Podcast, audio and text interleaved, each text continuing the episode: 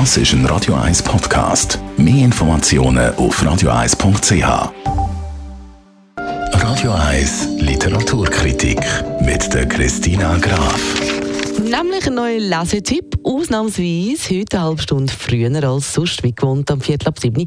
Christina Graf, was hast du denn heute uns mitgebracht?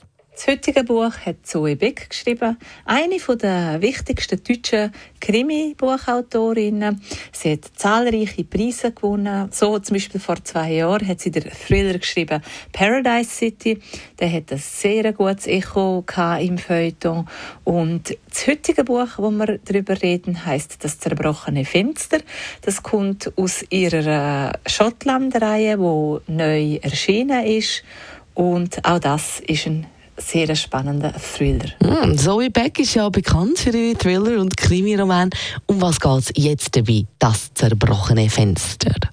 Der Thriller der spielt in Schottland und zwar wird eine Leiche von einer Frau gefunden auf einem Anwesen, auf einem sehr abgelegenen Anwesen und kurz darauf meldet sich eine junge Frau bei der Polizei von Edinburgh und sie behauptet, dass ihr Freund der Jean die Tat in seinem Notizbuch schon angekündigt hätte.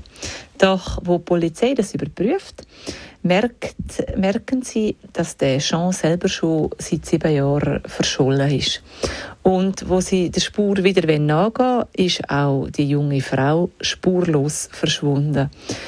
Und der Thriller der wird erzählt auf, ähm, anhand von zwei Erzählsträngen, nämlich der eine, wo die ähm, Polizei ermittelt und der andere Erzählstrang erzählt äh, die Geschichte von der jungen Frau und die, mit diesen Notizbüchern. Das klingt ja so gerecht sehr, sehr spannend. Für wen ist das Buch oder wie ist deine Experteneinschätzung?